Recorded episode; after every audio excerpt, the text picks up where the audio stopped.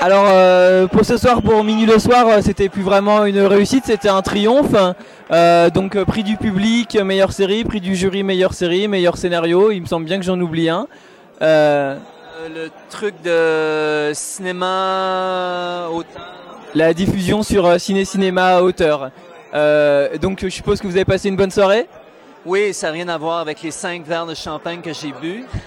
oui, c'était euh, hors de mes attentes. C'était vraiment euh, un moment extraordinaire. Très, très content, très heureux pour euh, tous les gens qui ont travaillé sur la série également. Euh, J'étais le seul représentant et je ne manquerai pas de communiquer euh, ces informations-là dès que je vais revenir à Montréal demain.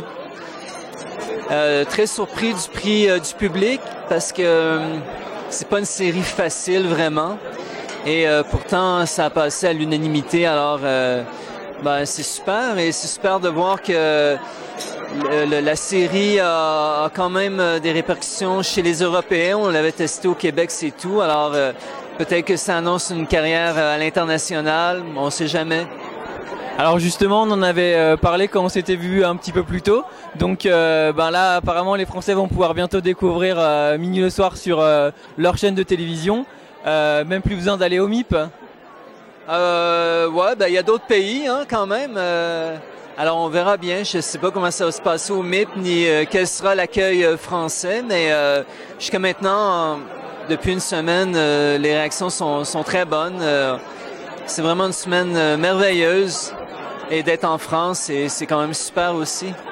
C'était euh, votre première venue au, au RITV, je pense. Alors, qu'est-ce que vous avez pensé un petit peu de ce festival, autrement du cadre et de l'ambiance festivalière à Reims?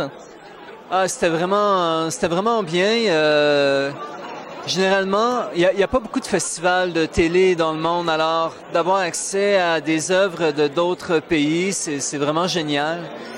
Et euh, de voir finalement que, indépendamment des cultures et des, euh, des, des codes propres à chacune des sociétés, il y a vraiment euh, tout le temps un peu les mêmes recettes, je crois, qui, euh, qui font qu'une série fonctionne. Le, le rapport au personnage auquel on s'attache euh, et, et- et cette expérience-là à la fois émotive et parfois euh, très formelle qui, euh, qui peut être émouvante. Je pense que d'un pays à l'autre, ce sont toujours les mêmes ingrédients qui font qu'une série euh, marche ou ne marche pas.